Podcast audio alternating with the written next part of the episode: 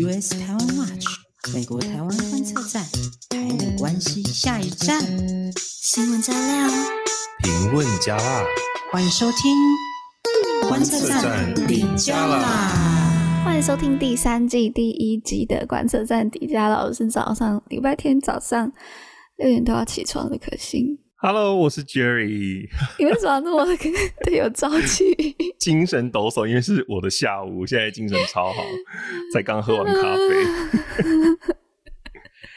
耶、yeah, 我回来了。对，Jerry 回来了。然后我们第一集，今天是第三季的第一集，就是我们晚我我们没有要断掉，我们就直接接连着第三季。我本来想说给大家一个很嗨的第一集，结果谁知道 Jerry 跟我约这个时间。没关系，今今天这一集就让我来负责嗨就好。好贴心暖年，我要讲暖男，都会讲暖年，就是一种慵懒的。我现在真的很想回去睡觉。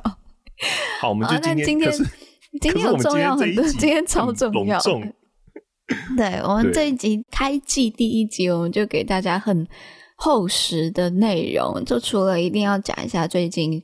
尼加拉瓜跟台湾宣布断交这件事情，所以我们会讨论一下这个，然后还有目前这个这件事情跟目前美国在举办的，诶，其实刚举办完的这个民主峰会之间的关系以外呢，我们还会讨论一下针对马上要来到的公投，就是我们会把薛瑞福还有格莱伊，我们大家都会介绍他们，他们在针对于公投这个议题上面他们的一些分享，他们的想法。那在最后的时候呢，我们也邀请到，其实就是我自己的。本业 IORG，我们研究资讯操弄的，我邀请到我老板，然后来跟我们分享一下，在公投期间我们所遇到什么样子的资讯操弄，希望我们都可以投出一个更好的决定。对，嗯、而且刚好我们已经算是有一阵子都没有讲到资讯操弄的这个部分，我觉得刚好遇上公投，我觉得。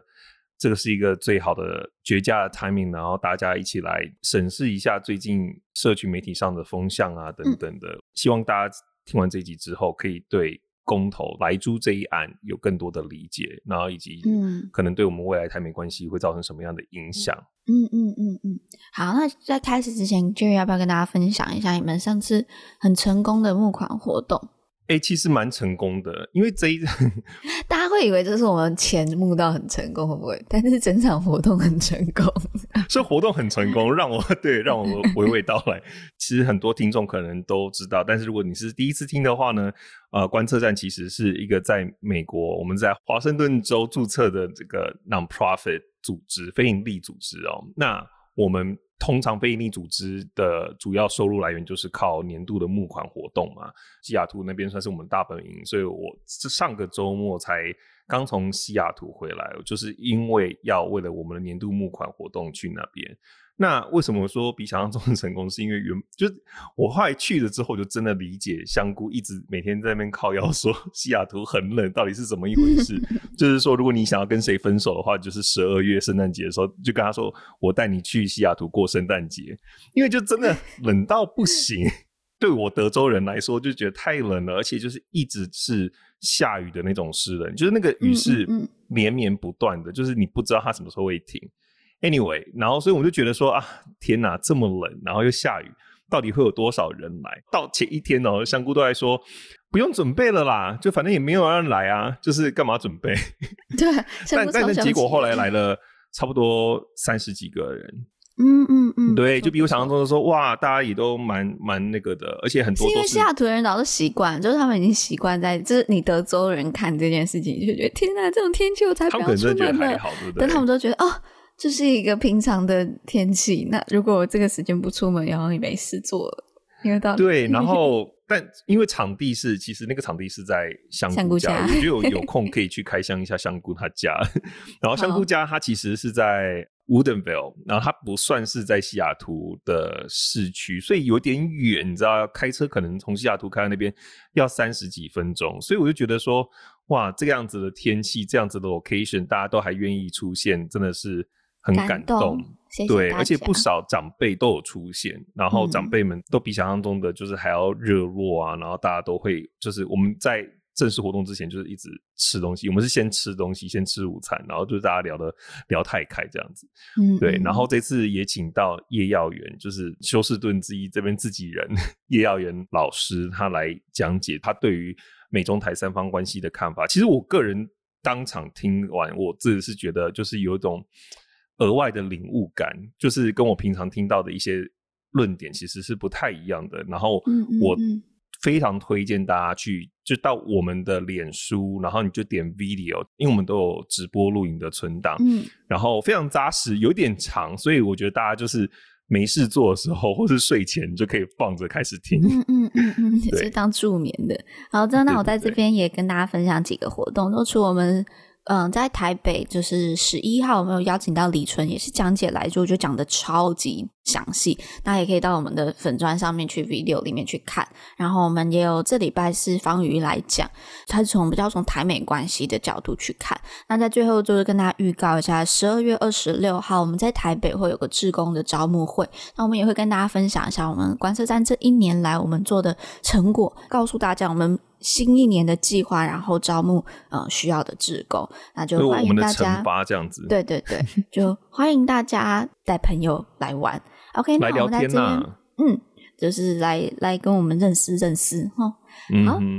那在今天跟大家推荐一个新的 podcast，叫做《来自五星的你》，在讲中国，是台湾鬼岛之音的最新节目。来自五星的五星就是中国的五星旗节目，找了有中国经验的来宾来聊聊他们所认识的中国。那我们就来听一段他们的预告片吧。你从小的教育里面就不断会告诉你，就是中国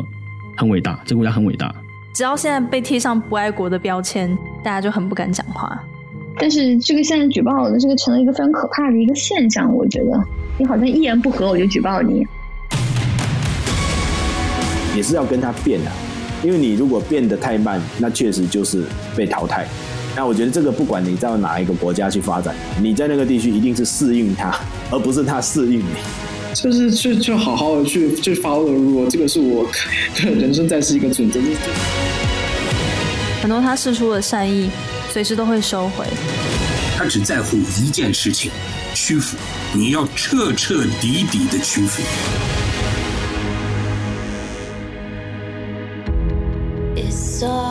鬼岛之音最红的节目，来自五星的你，现在开始订阅。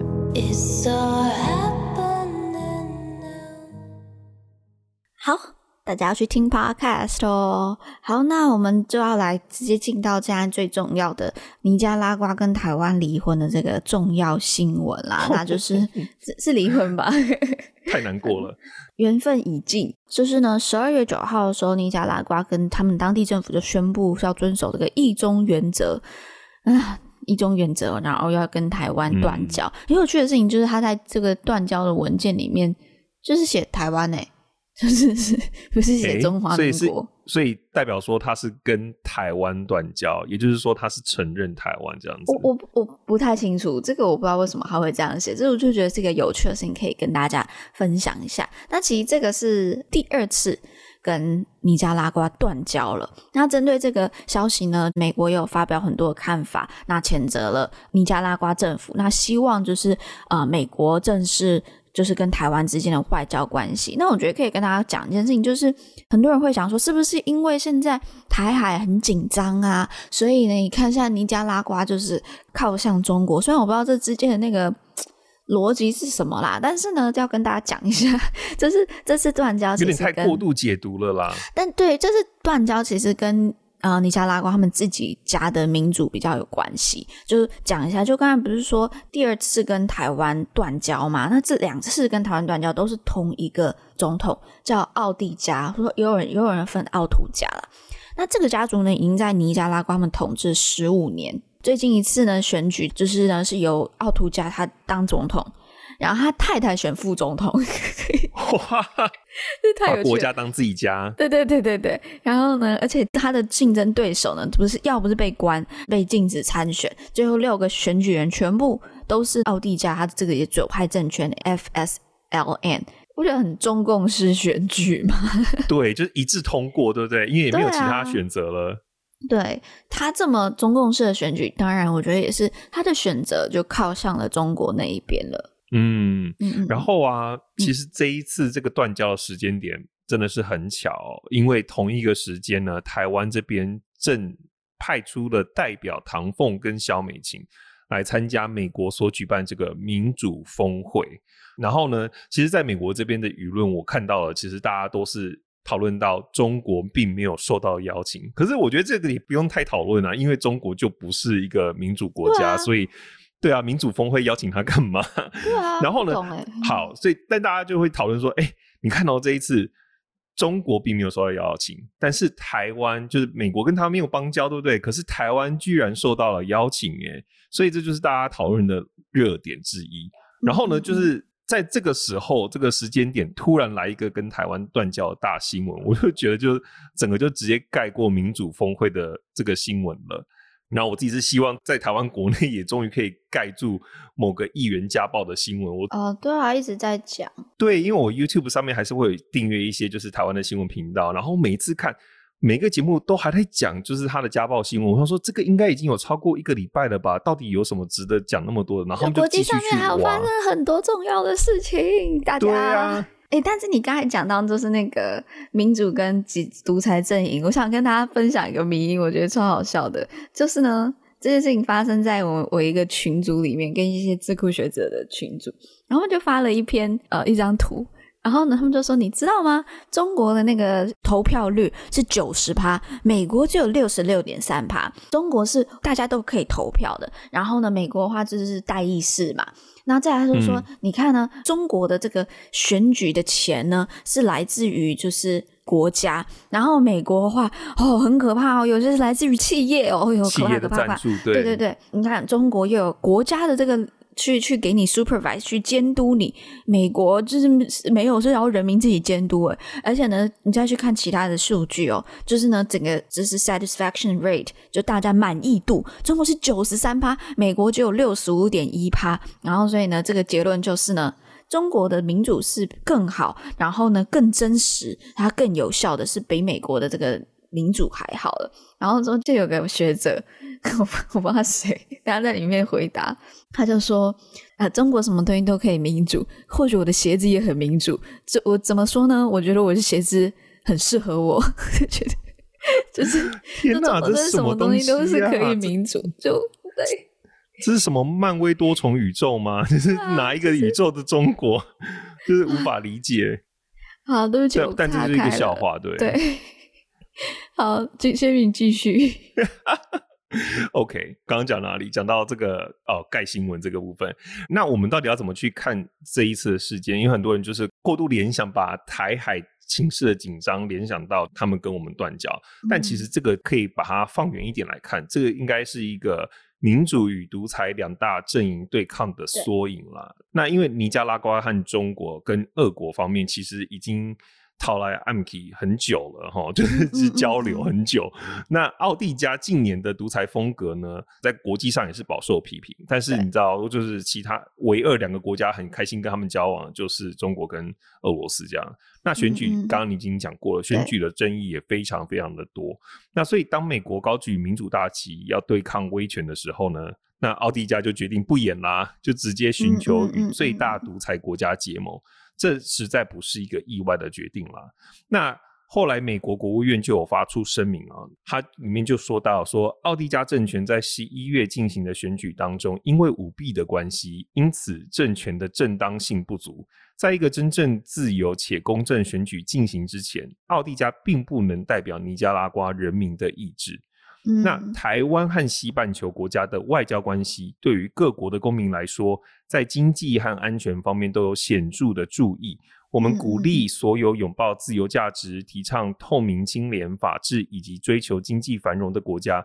为了人民的利益呢，应该要和台湾拓展外交关系。帮台湾说话这样子，对，都来都来都来。好啦，其实不止、啊、不止美国国务院啦，就是美国国务院面对这件事情一定要发表声明嘛，毕竟是他们的外交部。那其实美国国会有很多的呃议员都在透过他们的 Twitter 啊，然后有不断的去做一些回应，那我觉得可以讲几个。我觉得像是 Mark Green 好了，他是共和党的一个议员，他们都会批评奥迪加或是尼加拉瓜的这个民主嘛，然后或是表示对于这个断交感到非常的失望。但这个 Mark Green 他在提到的时候，他也同时强调中国在新疆以及其他地区对人权的侵犯，这是不应该被容忍的。所以我觉得，就大家会把更多的议题也融进来，然后去让大家可以看到，就是中共它在于威权上面独裁的一个行动是有多么令人担忧的。没错，我觉得这一次其实就真的是又给。美国国会啊，或是更多的火力来，或是理由来支持台湾，啊，因为我觉得他做的越明显，越让人家大家理解说台湾是多么的难能可贵，因为就是就在中国旁边，然后我们已经就是 deal with China 这么久了，然后呢，就是这么的坚守民主价值。你这样一讲，我真的不懂哎，就是我一些中国的在那边亲戚，他们会说要教训台湾，因为台湾不乖打屁股，就是用那种很华人式的。以上对下的教育方式在看待国际关系，他们也就是说要教训美国，因为美国不听我们的话。我就想，呃，你你拿这一招对付美国，你拿这一招，你第二大经济体系对付个第一大经济体系，你有没有搞错啊？他们最高的时候就是人权意志、自由意志，然后你拿这个去跟他讲，都是说要听他的话。我想说，这一点屁用都没有，为什么要一直上？然后只会造成反效果啊！那个心态就是好像一直要给人家好看，啊、就是好，你今天瞧不起我，我就是就是很像很中二，你知道，就是中二学生，然后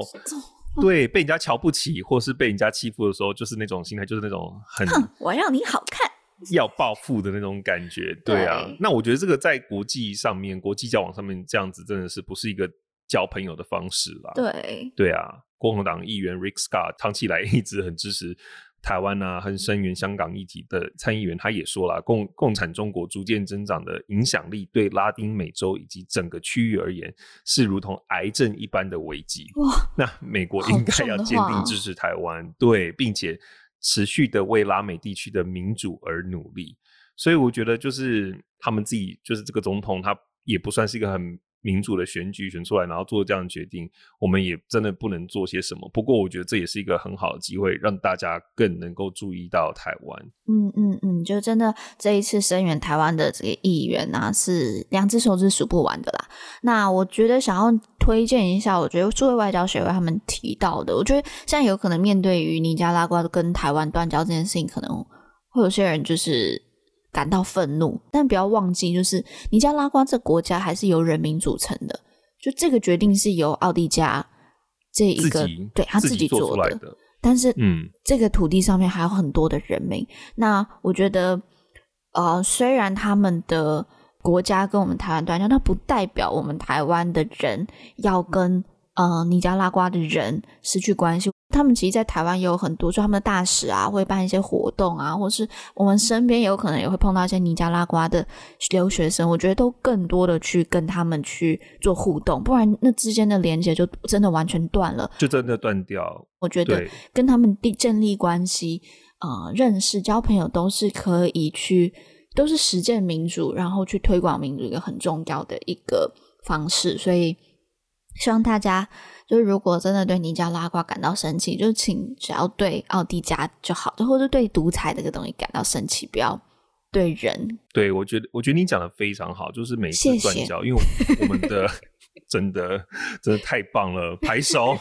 不要，你这太多了，太多了。就是因为我我觉得觉得真的讲到我心坎里，就是因为很多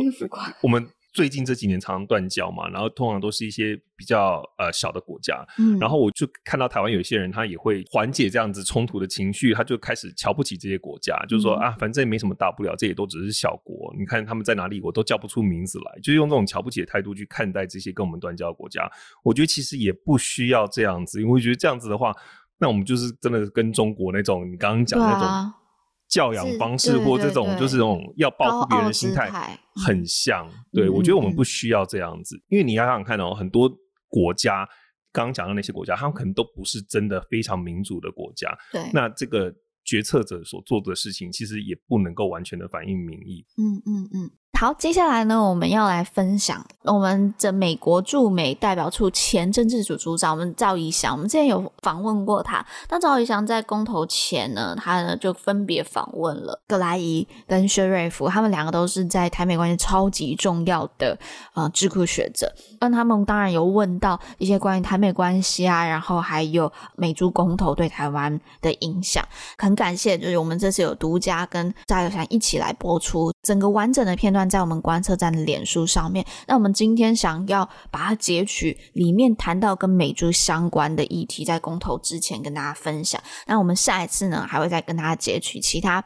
呃比较属于有可能台湾在国安议题上面的一些内容。我就先来讲那个 Sheriff 的部分，然后就交给 Jerry 讲葛莱伊的部分。好，那我先跟大家讲一下，就是这是十二月八号赵怡翔跟薛瑞福一起发表的一个对谈的影片。有在听观测站的朋友朋友应该都对他不陌生啦，就他现在的现任。职位是二零四九的主席，二零四九是一个呃美国华府的一个智库。之前的工作呢是前美国国防部的印太事务的主管，所以就最直接的去掌管印太区域的事务。在川普时期的时候，那现在这个位置是 Ely Ratner。OK，那呃，当然就说服他，就是有在聊，就是真的了解台湾的人啦。那我们今天想要跟大家分享几段，我觉得听到蛮有趣的一件事情，就是他提到了我们台湾现在跟台美之间的这个贸易问题嘛，大家要知道，就是我们因为美猪而引起这个贸易疙瘩。那呢，他就提了，就是说，其实呢，美国。跟一些关系最近的一些盟友，例如英国啊、加拿大啊，其实都是有这些贸易问题的。所以就是在台美上面有贸易问题，一点都不稀奇。他说是不代表就是整个台美之间的关系。If you look at our closest relationships around the world, whether that's Canada, whether that's the UK, uh, some of our most difficult political issues involve trade. And so the fact that the United States and Taiwan have had some tension in the trade relationship is in no way unusual, and it doesn't speak to uh, an overall problem in the relationship. Because again, even in our closest, uh, best allies, we have trade tensions. It's just the nature of the issues and how close they are to domestic politics and important domestic constituencies. How? 那薛瑞福他也提到，就是他之前是真的在国防部里面工作嘛，但是他是从比较国防的角度，不是从，因为要知道台美之间贸易上面议题是美国贸易代表署 USTR 的这个职权，那呃，这个是薛瑞福他从国防的角度来看。这些贸易代表署他们的一些动作，他就提到了，他说不管是他在过去的执政团队，或是现在，他就觉得美国不应该把这个经济对话作为筹码，就因为就是如果两个国家更有经济纠纷的时候，才更需要对话。Of course, previous administrations, including administrations I served in, have halted the trade and investment framework agreement talks. as a way to protest the trade differences or to try to gain leverage. I think that's a mistake. I think we should be talking more when we have difficulties and and and uh, sources of tension. 好，那薛瑞福他就讲到，其实他觉得美国是了解台湾内部的巨大争议的，那就是他也认为。 蔡总统在呃去年底的时候扩大开放美猪是一个非常有勇气的一个行动。那他这个行动包括是为了要推动台美关系，也包括我觉得这很重要，他是要证明台湾是区域而且国际上的一个，他用 global citizen 全球的。我觉得公民，大家要知道，公民不是人民，也不是选民，我们是被，我们不是被动的，我们是一个主动去有自我意识，然后去行动、去负责任的，叫做公民。他也提到说，美国很感谢蔡总统做这样子的艰难决定。不过，我觉得这边就讲到克瑞夫对于美猪的这个立场了啦。他就说，就如果美猪议题如果不解决，进一步的这个台美之间自由贸易对话，或是强化贸易关系的行动都不会出现。甚至也会外溢，就是影响到 overall 整个的政治关系。这个讲的很重诶，然后说我们真的不想要往回走。嗯、我觉得他点出一个最重要的原因，他说，尤其是台湾面临着来自北京，而且是不断增加的这个威胁。就北京已经在尝试要孤立台湾了，那台湾不会希望做一个进一步孤立自己的决定，而是做一个能够加深自己在区域和国际的决定。那我们就来听一下，就是呃，薛瑞福他原始讲的这一段话。If if the policies were to change and revert back, I do I do have concerns uh, that it would uh, impact not only the trade relationship but spill over into the overall political relationship, and uh, we really don't need to be taking steps uh, backward. And I think particularly for Taiwan uh, at a time where there's increasing pressure from Beijing and increasing attempts to isolate Taiwan. Taiwan doesn't want to make decisions that would further its isolation. Taiwan wants to make decisions that strengthen partnerships and strengthen its position in the region and in the world. 好，我就觉得这其实很多人会说这是食安问题。那我们在之前的的邀请郭正光 NASA 的这个呃食安博士来讲，这也也真的不是食安问题了。 就算它有真的那么一丁点的风险，好了，我们为了那个风险而付上的代价，会是让我们更被孤立，而且变成一个不负责任的一个国家。那我个人的衡量结果，我觉得这非常不值得啦。没错，我我老实说，我要补充一下，就是你刚刚说那个一丁点的食安风险，嗯、老实说，你用同样标准，你刚刚说，譬如说像我们之前不是有人说什么赵少康说，就是譬如说，如果你只要一天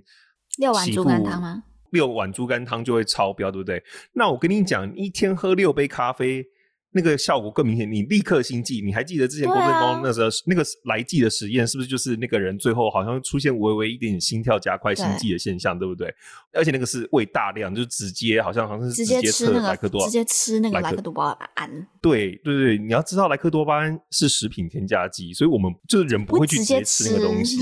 对对对对对，那你用同样标准来看的话。那我们是不是要进咖啡？咖啡很多人可能三杯就心悸了耶。对啊，而且我觉得李那个李纯老师用的那个他的例子也很好。就李纯老师讲，因为他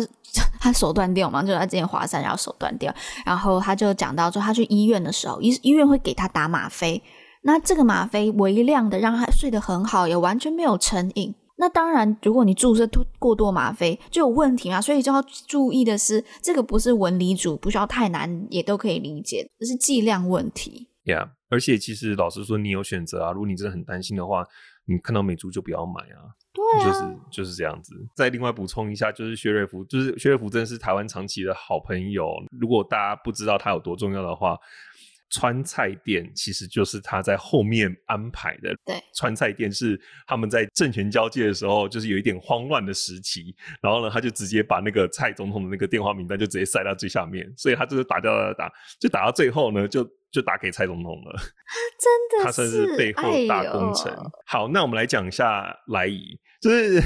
大其实葛莱仪在台湾算是知名度非常高了，很多、嗯、基本上很多台美的大事情，大家都去采访他。那之前我们其实过去的文章有写过，白玉跟瑞哲、普瑞哲，嗯、他们两个都算是那种比较是传统建制派的，所以就是说他们是属于那种比较保守的，然后是比较呃会支持战略模糊的那一类型。但是他们对台湾是其实是非常的关注，然后台美关系也是非常支持的。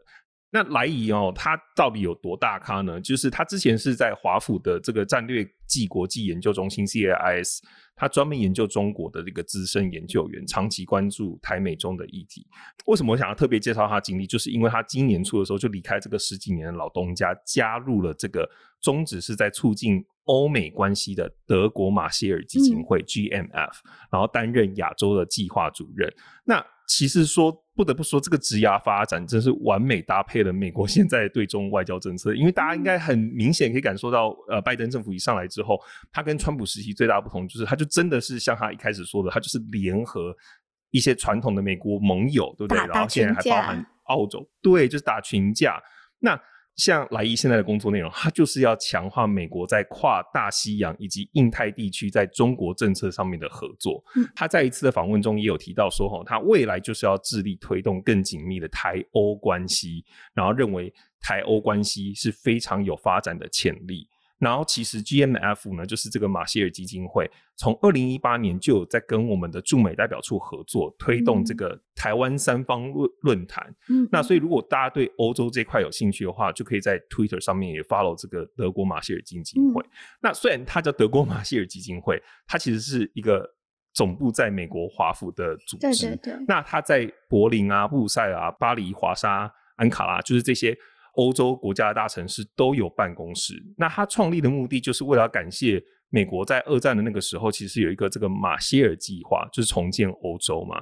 也取名叫做马歇尔基金会，就是要来促进美欧关系跟合作。那我觉得，相信大家这一年台湾跟欧洲的关系根本就是也是在搭快车这样子。所以我觉得刚好莱仪他现在换到这个跑道上面，他就是在着重美国跟欧洲的发展。我觉得这个就是。完全是搭配台湾跟美国现在发展的跟的外交状况，嗯嗯嗯、所以我觉得呃可以去多多关注他们。嗯、对，其实讲到赵怡翔跟莱伊的这个 interview 呢，他一开始其实就有提到说，莱伊跟刚刚讲到的瑞哲，他去年呢就有出版的，就是他还在 CSIS 的时候出版了一个报告，叫做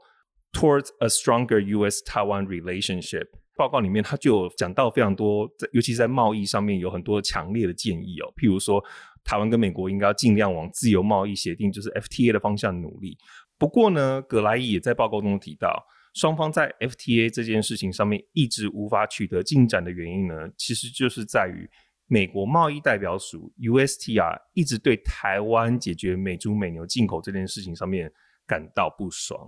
USTR has been saying that they think that it's um, quite possible that uh, Taiwan could reverse uh, this uh, decision to import these products. So um, it's it's there's a lot of bad feeling that's associated with this over many years. 所以呢，这个议题啊，其实最早可以溯源至二零零三年，对不对？嗯嗯嗯。那那时候呢，台湾开始限制美牛的进口，因为美国有狂牛病。 在二零零九年的时候，其实台美双方一度已经在美牛的这件事情上面达成协议，但后来就被立法院挡下。其实我们那时候也有说过，当时民进党就是立法院的反对势力之一，所以这也就是什么这次公投就变成就是有非常多的政治的因素在里面。后来 Bonnie Glaser 他又提到了一些科学证据啊，就说其实。这些莱克多巴胺，我们之前讲过，很快就可以透透过新陈代谢排出。通常最后在宰杀的时候，其实就已经验不到。那他在访问中，他就很很有趣的，就是说他自己和他家人这一辈子都吃这些，就是你知道美猪美牛，嗯、但有、嗯、他就说 We are still here，就是我们都还活得好好的到现在。嗯、AIT 的那个处长孙小雅，小雅他那个第一次记者会，他也特地提到这个莱猪的议题的时候，他也就是说。就是我自己的家人、小孩子吃美猪啊，就是都没有事情啊。就这件事情，只有台湾人在在乎啦。嗯、就是老实说，我我跟我朋友美国朋友提这件事情，就是说，你知道美猪有毒吗？他们就说什么东西有这件事情吗？然后我就跟他讲莱克多巴胺什么什么的，他们就有点翻白眼，就说没有，就是我们都吃的好好的啊，这样子。啊、所以老实说，就是我们现在台湾这样这么的。过度反应，其实美国人很难堪呢，因为你难道你的言下之意是说美国人都，譬如说像孙小雅或是莱伊，他们都喂他们自己家里的人吃毒吗？嗯，就是作为一个妈妈，就是我觉得这个这个 message 非常的不好嘛。嗯嗯，right？OK，好，回到刚刚那个的 interview，其实他就是在顺着整个时间轴啊。所以呢，后来呢，在二零零七年的时候呢，台湾就禁了所有含莱剂的美猪美牛进口。导致结果就是什么呢？台美之间的 trade talk 立刻停摆五年，这个就是完全立即的效果。你就是这个因果关系，其实不难看出来。那后来在二零一二年，就是五年后，台湾呢开放了含有来剂的美牛，就是马政府时期，马上隔年哦，二零一三年和美国的 trade talk 就直接恢复了。然后后来到二零一五年的时候呢，台湾方面呢的谈判的官员，贸易谈判的官员就来到了 DC，向美方释出就是我们要全面开放农产品的这个讯息。嗯、那 USTR 啊，当时就觉得说，哦，那这样子莱剂的肉品问题是不是就可以解决了？那但是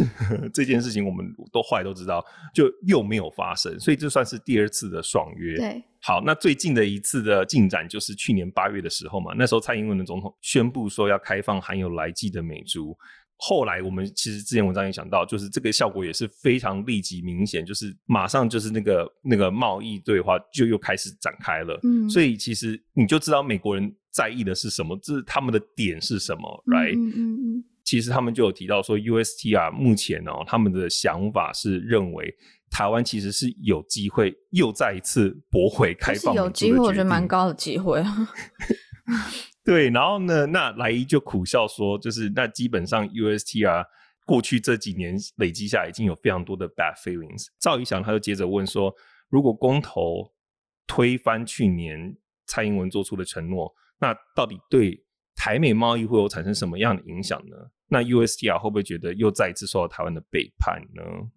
？So for the for the past two days, sorry, for the past two decades, USTR has had um, really negative views toward Taiwan as a result of this issue and the way that it's been handled, I think, by uh, by the Taiwan side. So over time, a shared assessment has emerged among trade officials in the U.S. that Taiwan is not a reliable trade partner. And when the Biden administration set out to restart the trade and investment framework agreement or the TIFA talks, USTR was not enthusiastic. It really took a lot of work to bring them on board. 好，所以美方态度如何改变这个问题超级简单，啊、你就直接看去年立法院第一次挡美猪美牛进口的时候，USTR 其实那边是有一个声明的哦，他那时候就直接说了。 这项举动会伤害台湾作为一个负责任贸易伙伴的信誉，而且会让我们未来那些能够扩展以及强化台美经济的协贸易协定，嗯，更难达成。嗯、那这个其实就是完全后来发生的，right？就是直接停摆。对所以呢，过去二十年来，USTR 基本上对台湾一直是那种心累啊，抱持负面的看法的，嗯、就真的是因为美猪美牛的议题。以及我们在国内是如何这个议题是被怎么处理的，right？那像这一次是公投，长期下来，美国这边负责贸易的官员就会逐渐形成一种共识，就是说台湾不是一个可信赖的贸易伙伴。对对，我觉得其实从刚才瑞福到现在那个莱伊他们讲的，你会发现。瑞福还有提到，我一直觉得瑞福很熟，就是瑞福还有提到，就他其他们其实是尊重台湾的民意的，就他们有意识到这件事情。但我还记得李淳老师上一次他的在分享里面，就是说美国他当然是会说他们尊重你的民意，同时呢，你也要尊重他有制裁你的权利。互相啊，对啊，他就有讲到，就是说，这就是一个成熟的国际的交流的原则。那美国很注重原则问题，而且你想想看哦，如果一个国家可以因为民意推翻一个原本就已经做好的一个决定，那美国真的不用跟其他国家做贸易了，因为所有国家都说啊，这是公投，这是民调，就全部都用民意这个东西去爽约。那国际上你还要怎么谈准则？对啊，就不用都不用玩了。其实每个国家都跟你走一样的路线，那美国要怎么继续跟其他国家做贸易谈判？对，所以我觉得就是最后讲回来，就很多人说什么呃，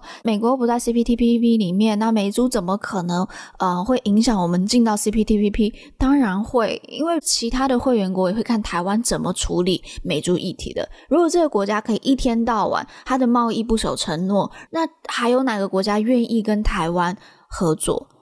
嗯，其实昨天就是我们呃方瑜在分享也是公投议题的时候，他有提到，就是最近台湾就是受到国际的瞩目，但我自己有个感觉是，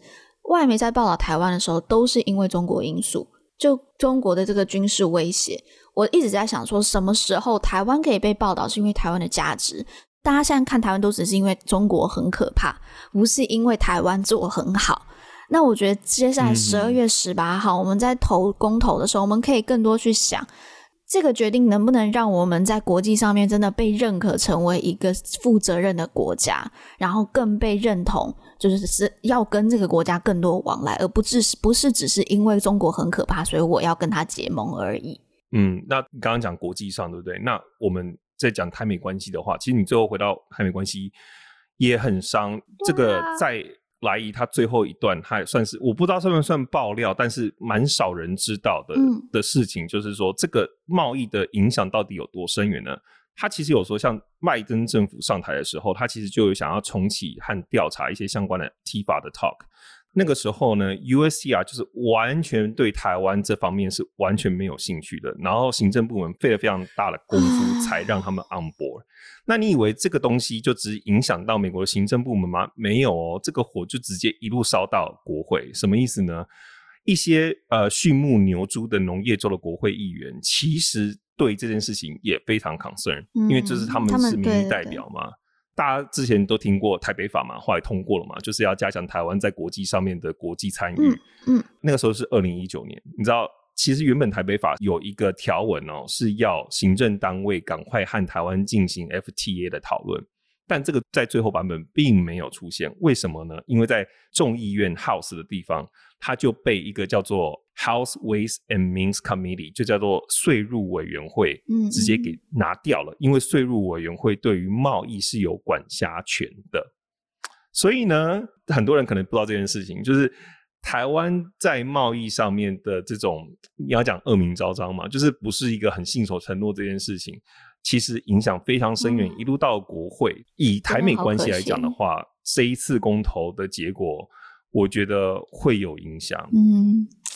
好，真的真的希望大家。就是知道这个选票过后面有可能的影响啦。好，那我们就因为今天呃还有一个很重要的一个 part，就是邀请到我的老板来跟大家分享一下在公投期间的资讯操弄。那我们就呃欢迎我老板 IORG 的共同主持人王 C。耶耶！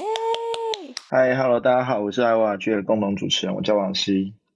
他叫王导，因为我都叫他王导，大家可以都叫他王导。OK。好啊，那我就直接不要卖关子了。好了，那我们今天就想要跟王导来讨论一下，就是公投期间这个资讯操弄。那我们先从台湾的部分聊起，因为我们 IORG 我们一直在做的就是用资料科学去了解我们的资讯环境。那可不可以请王导来跟我们分享一下，就是现在公投我们的讨论情况是什么样？包括在四个议案当中，就是大家最专注哪一个话题？哦，其实应该是说，我们资料区间从四月开始一直到现在嘛，就从今年的四月直到现在，我们看台湾的不管 Facebook 或者是新闻报道，还有甚至一些 Line 的群组，那当然还有我们大家很关心中共的这些官方官媒他们的资料，在这些资料当中，我们其实可以看到到今年为止一个蛮明显的断点是，大概在十月二十三号，就是陈柏惟的这个立委的罢免案之前，其实公投讨论并不多，但是在在这个罢免案之后，各政党都开始有一些宣传的时候，讨论公投的数量就明显的提高。所有的议题当中，热度最高的还是莱猪，特别是在五月的时候，五月疫情爆发之后，那台湾其实最主要都是在讨论莱猪，讨论跟公投有关的议题，几乎都是跟莱猪有关。不过，蛮特别的事情是，大概在公投的这个意见发表会之后，那在像 Facebook 上面呢，讨论核四这个议题的热度就超过了莱猪。所以目前最近这一个月来看，讨论核四的议题算是后来居上的。嗯，这个我觉得还蛮有趣的。那我在这边跟大家补充一下好了，IORG 我们很讲求的就是从我们的资料库去提出一些我们的观察，所以我们以上的这一些。所提出的这一些观察点呢，就是大家都可以去公开去验证的，因为这些资料全部都是公开的。嗯，这一次的公投，其实我听到身边蛮多人就在骂，就在批评，就是两党他们在诉求的，一个是四个不同意，一个是四个同意，就是这种比较呼吁式的，然后。然后没有在做真正政策上面的对话，当然我觉得议题也真的蛮复杂的啦。那在四个同意跟四个不同意上面，我知道我们有做相关的整个讨论上面的研究，可以请关导跟我们分享一下两党的热度有什么这样的差别？呃，对，因为我们讲热度，其实就是讲说它的传播的数量啊，就是说贴文数啦等等的这样子。特别以 Facebook 上面来看，因为大家台湾最多，大家还是用 Facebook。那我们去看的说，嗯、我们刚讲十月二十三号之后，其实是数量有明显的跳上去。那我们就是抓最近这两个月来看，也就从九月底以后到现在十一月，我们资料到最新就十一月二十一号，几乎是近一个月来看的话呢，那。其实我们是做四个口号嘛，对不对？国民党的是四个同意，民进党是四个不同意，民众党讲良好，良好两坏，良好一坏都有。那时代力量是讲三好一坏嘛。那其实我们四个都做的情况的话，就是当然国民党跟民进党的数量是比较多的，那民众党跟时代力量的数量就蛮少的。那如果单纯我们去比较国民党跟民进党的话，会发现近一个月来看，民进党的就是四个不同意的口号，它的关于这个口号的贴文数量是比较多的，互动数就是那些按赞啊。留言等等也是比较高的，那分享的总数也是比较高，所以看起来很多人可能就会觉得说，那民进党是不是在网络上声量哦大获全胜？看起来是这样，但是我觉得有一点要呃提出来，特别可能要注意的，对，就是说虽然民进党的这个四个不同意的口号，它的贴文总数啦、互动数都是比较高的，但是其实在平均每一篇贴文的分享数来说，其实反而是国民党的四个同意是比较高的。那这个其实就还蛮有趣的，就代表说有可能哈，民进党的这个总数比较高，是因为它的贴文数量就是比较多嘛，但是它每一篇被分享的次数其实没有那么高。另外一个我觉得更值得注意的事情是，您这样有提到四个不同意的贴文，其实在分析上面来说，里面的提到合适的关键字的次数是比较多的。那有没有可能呢？我们用一个比较猜测的说法，说有没有可能就是说，在提四个不同意的时候，比较喜欢去谈合适这个议题？资料上有可能显示是这样。那反过来讲，可能支持四个同意。或者想谈四个同意的时候的民众，或者是国民党好的啦，他们可能就是比较喜欢谈莱猪这个议题。说简单一点，有可能两边各自在带讨论的这个风向，好，那可能就各自的一个角度。这是一个我觉得还蛮明显的观察点。那我觉得刚才其实王导有提到一部分，就是我们刚才讲的其实是 Facebook 嘛，对不对？这些都是 Facebook 上面的一个观察。呃，其实我们 IORG 我们也有去。Line 上面的这个资料库，但是我们有发现，Line 上面的讨论其实是跟 Facebook 趋势跟热度都不太一样。这边可以请王导再跟我们就是详述一下吗？诶、欸，其实要详述可能需要个这个五千字啊，没有。我们工程师很厉害，就是说，观测站，我们观测站那个听众都很爱听很长臭的东西，我也不知道为什么。呃，我我觉得应该是这样子讲，就是说，简单来说，我们当然是用资料上面的相关。程度来去做一个比较，就是相关系数去做一个比较之后，会发现以传播的趋势来说，Line 呢其实真的跟别人长得最不一样。Line 群组上面的趋势哈，传播的数量然后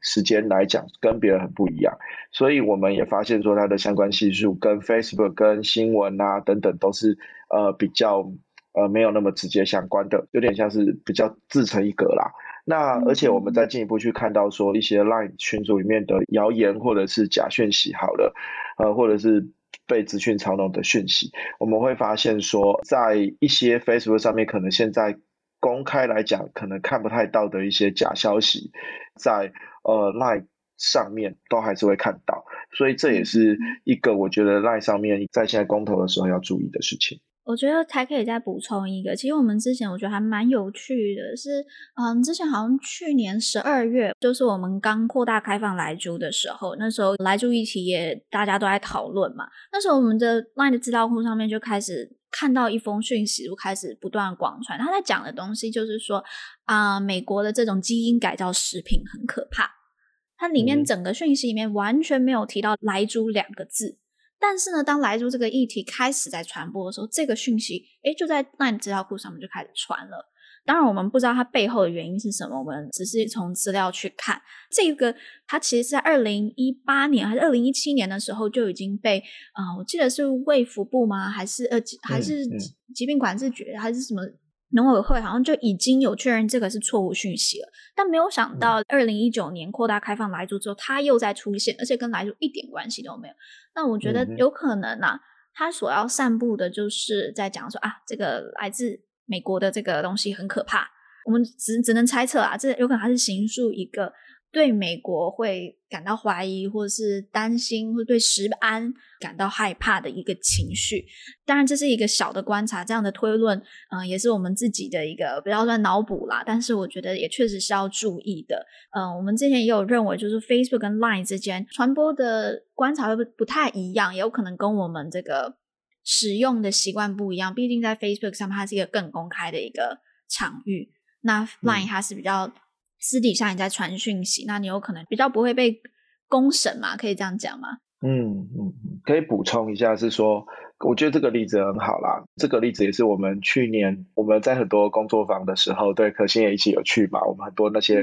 工作坊的时候都会提到这个例子，嗯、因为这个例子其实是我自己收到的时候，是在去年二零二零年的九月的时候，看到有很多的朋友会传这个给我，也在一些像是 Cofacts 这样的一个 Line 的。群主的这个谣言回报的地方可以看到。那那个时候就看到是说，他说美国基改食品嘛，很可怕啦，会会有什么癌症啊？然后里面还有一个呃很有趣的，他写说条形码，你知道对不对？条形码。什么八开头的是基改食品这样的说法，呃，你就可以看到它的这个用词啊，比如说条形码，其实台湾大概一般大家不太会用条形码这样的说法啊。不过我觉得更有趣的事情就是刚刚呃可欣你说到的，因为这个讯息其实是在二零一六年的时候，食药署，我们对二零一六年的食药署就已经澄清说这是一个谣言，但是它会一直变形哦，然后会一直越累积越多。然后为什么在去年，比如说去年九月的时候，我们看到它有一波很多人的传递，那其实就是去年九月的时候，我们蔡文总统他在那个时候就是宣布了说会引进美猪嘛，嗯嗯，然后后来到了。呃，今年的一月确实也是开始确定引进美猪嘛，哈，进口美国猪肉的时候，就又有一波。这个讯息完全都没有提到美国猪肉，对不对？但是他就是提到非常多的美国基改食品怎么样有问题，其实就是建立一种印象。你可能看完不会有什么感觉，你只会记得啊，美国的食物很有问题这样子。那这也是资讯操弄一个。呃，蛮可怕的事情。他强调的事情，其实就是有点是让你建立一个印象，然后这个印象也可能在某个时候你就发酵，然后你就会记得这个很不好。但其实可能基于错的事实，像我们的资讯操的定义嘛，可能是错的来源啊，呃，错的内容，甚至是有问题的推论，这是一种手法。好，我觉得这真的是一个很好的一个例子。那就来问一下王导，哈，在这次的公投案有没有像是这个例子一样，就是以前的资讯操弄讯息？又出现了。我觉得这个有一个明显典型的例子是，呃，在今年六月三号的时候，那个时候中共有一个官媒在香港叫《香港文汇报》，那其实香港也是蛮有影响力的一个报社啦，但它就是中共的官媒了。这样，那这个文汇报他们自己在他们的网站啊、粉专啊，看出了一个报道，说他们自己去抽样。台湾出口到香港的猪肉制品，像什么很大的厂牌，有新东阳啊、黑桥牌等等这些猪肉的制品，说在香港他们去找了一个检验单位验出说，呃，瘦肉精超标。但是这个报道里面最特别的事情是，连他这个报道里面自己都说，香港的官方的单位就是那个什么香港食环署自己说，哎，其实他们没有验出来。等于就是说，他们的报社记者自己拿了这些肉品去找了一个检验单位验出说有这个瘦肉精超标，他就写出来了，写了这样一个报道。即便香港自己的官方都说没有，然后台湾的官方呢，农委会也在隔天立刻就澄清说啊，没有这样子的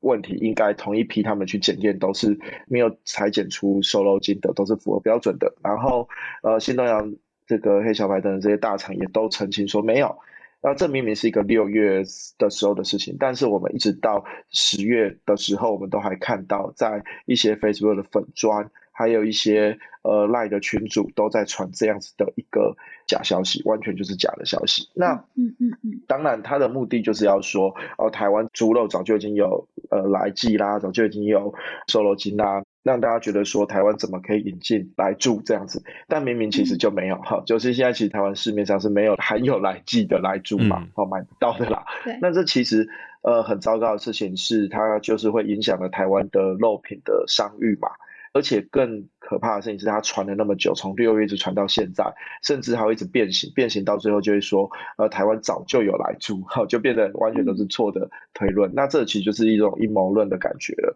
而且我觉得这个例子当中最重要的事情是，它是一个中共官方的媒体自己发起的，他们自己的记者去验的这个东西。对对对，那这个当然就很有它的目的性了。嗯、所以像这个例子是蛮能够呃去讲说，哎，过了那么久都还出现这样的问题。嗯嗯嗯，这个其实我自己，我妈，我对不起，我偷看我妈的 line，但是呢 不要说出来，它是放在桌上嘛？等下等下，等下，你妈应该没有在听。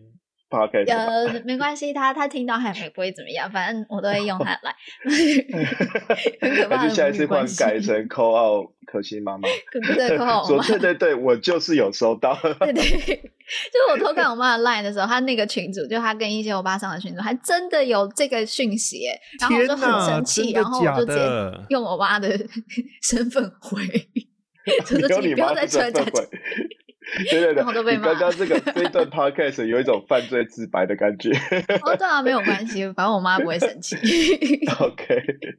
对，那你有你后来有跟你妈说这个吗？你你有跟你妈说？我刚刚讲说就在做这个研究。还有刚刚讲说，哎，这个就是我前几天还说，就是我们才看到，我才刚写完这个论述，因为这个论述刚好是我写的。我说他刚写完，竟然就在传这个，我就有点生气，然后就赶快跟他们讲这是错误讯息啊。但是在讲的时候，当然，毕竟过去还是有。有收到对话千层派的一些，之前大家可以去听我们之前的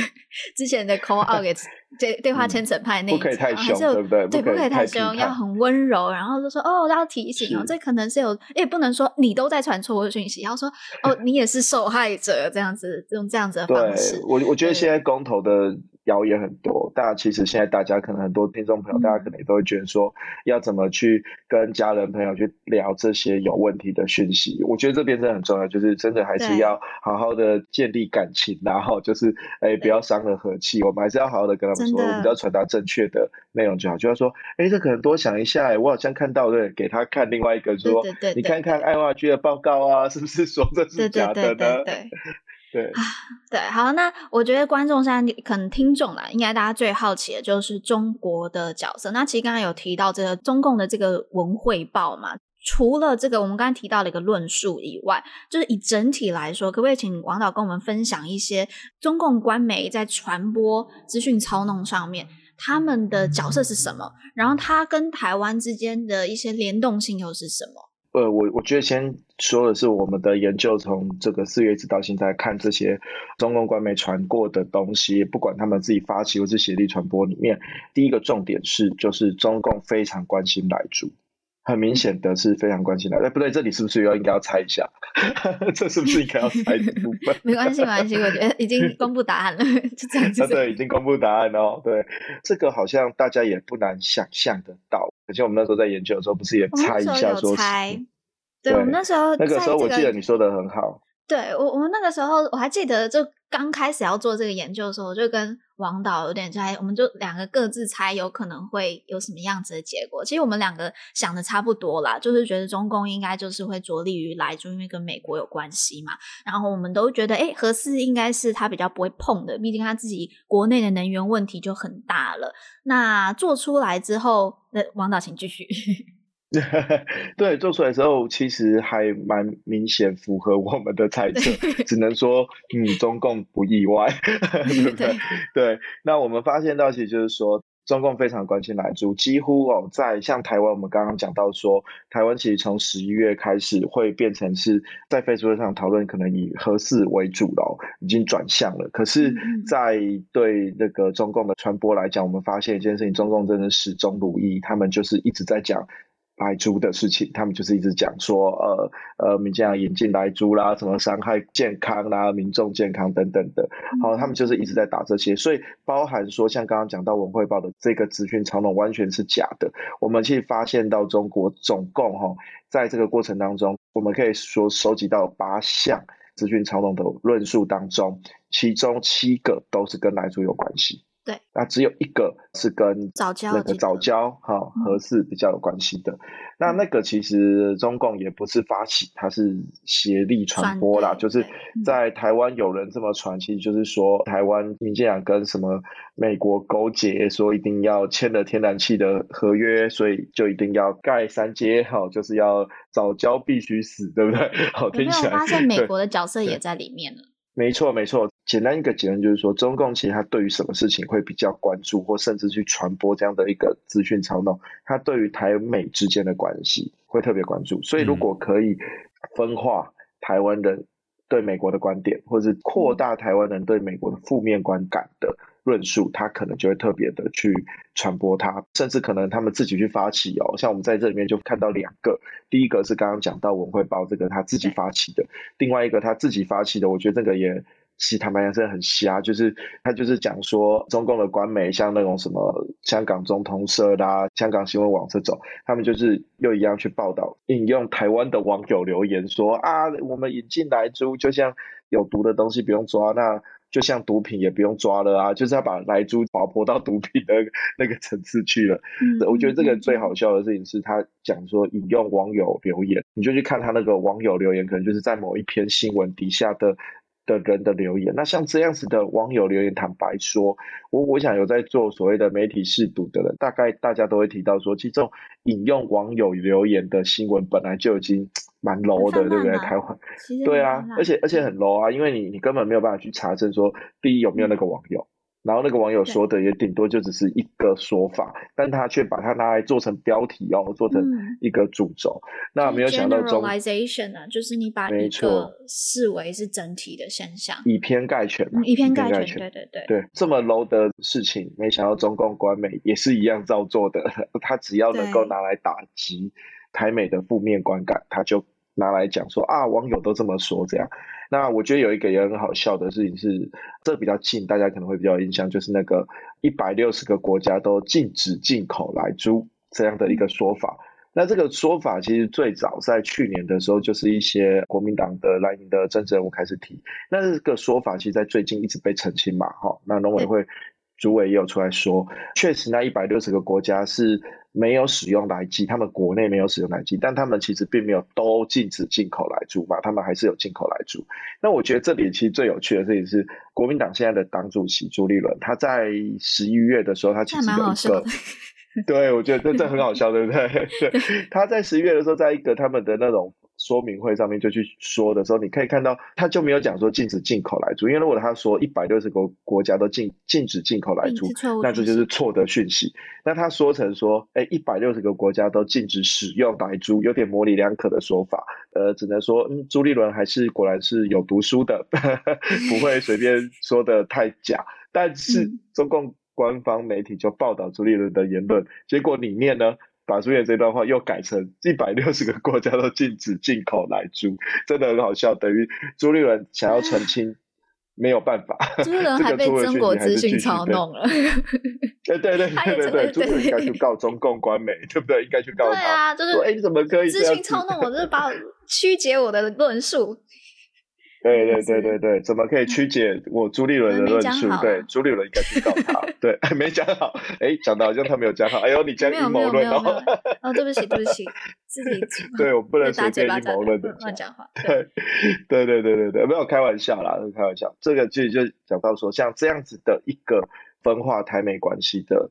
问题，特别在台湾现在四个一天，明显就是白猪这个地方是中共会特别出手的。应该是它的很明显的一个着力点。不过，在我们这两年，我们研究当中会发现，中共其实是很少官方啦，很少自己会去做资讯操弄。他们大部分就是大外宣嘛。嗯，像之前有疫苗，台湾有什么疫苗，他就是说台湾以疫谋独，还有这种外宣的说法。官方自己本身实际上是不太去说资讯操弄的。这么做这么低层次的事情，但是他们的官媒，好，官方媒体哦，事实上是会做的，所以呃，似乎可以这样说，他们可能有一个这样的分工，官方的发言人外交部几乎不太会做这样的资讯操弄，它就是政治宣传，对，它就是政治宣传为主，嗯嗯嗯，这真的就是我们基于资料科学的研究，然后做出来的一个观察，我觉得最后就是呼吁大家可以在。快要接近公投的时候，也可以大家参考一下我们的报告。我们的 可以加我们的 Facebook，我们的 Facebook 叫做“心慌保全 I O R G”。我们都会定期的分享我们的一些研究报告跟研究成果。然后我们在大家听到这集节目的这个周，我们也会再出一版的报告。那在公投后，我们还会有个公投的 review 的报告，好，那就是请大家敬请期待。嗯，我觉得这次的公投真的是，我个人认为啦，莱猪真的是会影响我们未来的国际处境，还有国际贸易的地位。今天邀请呃王导过来，也希望跟我提到，就是目前台湾在资讯环境当中，在这个公投议题上面，我们所碰到的一些问题以及困难嘛，或是威胁，那就是希望在这一次的公投议题上面，大家可以做。更多的思考，真的透过更多的去查证，再去做一个政治决定。好，那今天谢谢大家听到这么久，那也谢谢王导来我们的节目来跟我们分享。那就大家记得订阅 I O R G 的 Facebook。那我们就下周见喽！谢谢大家，拜拜。拜拜。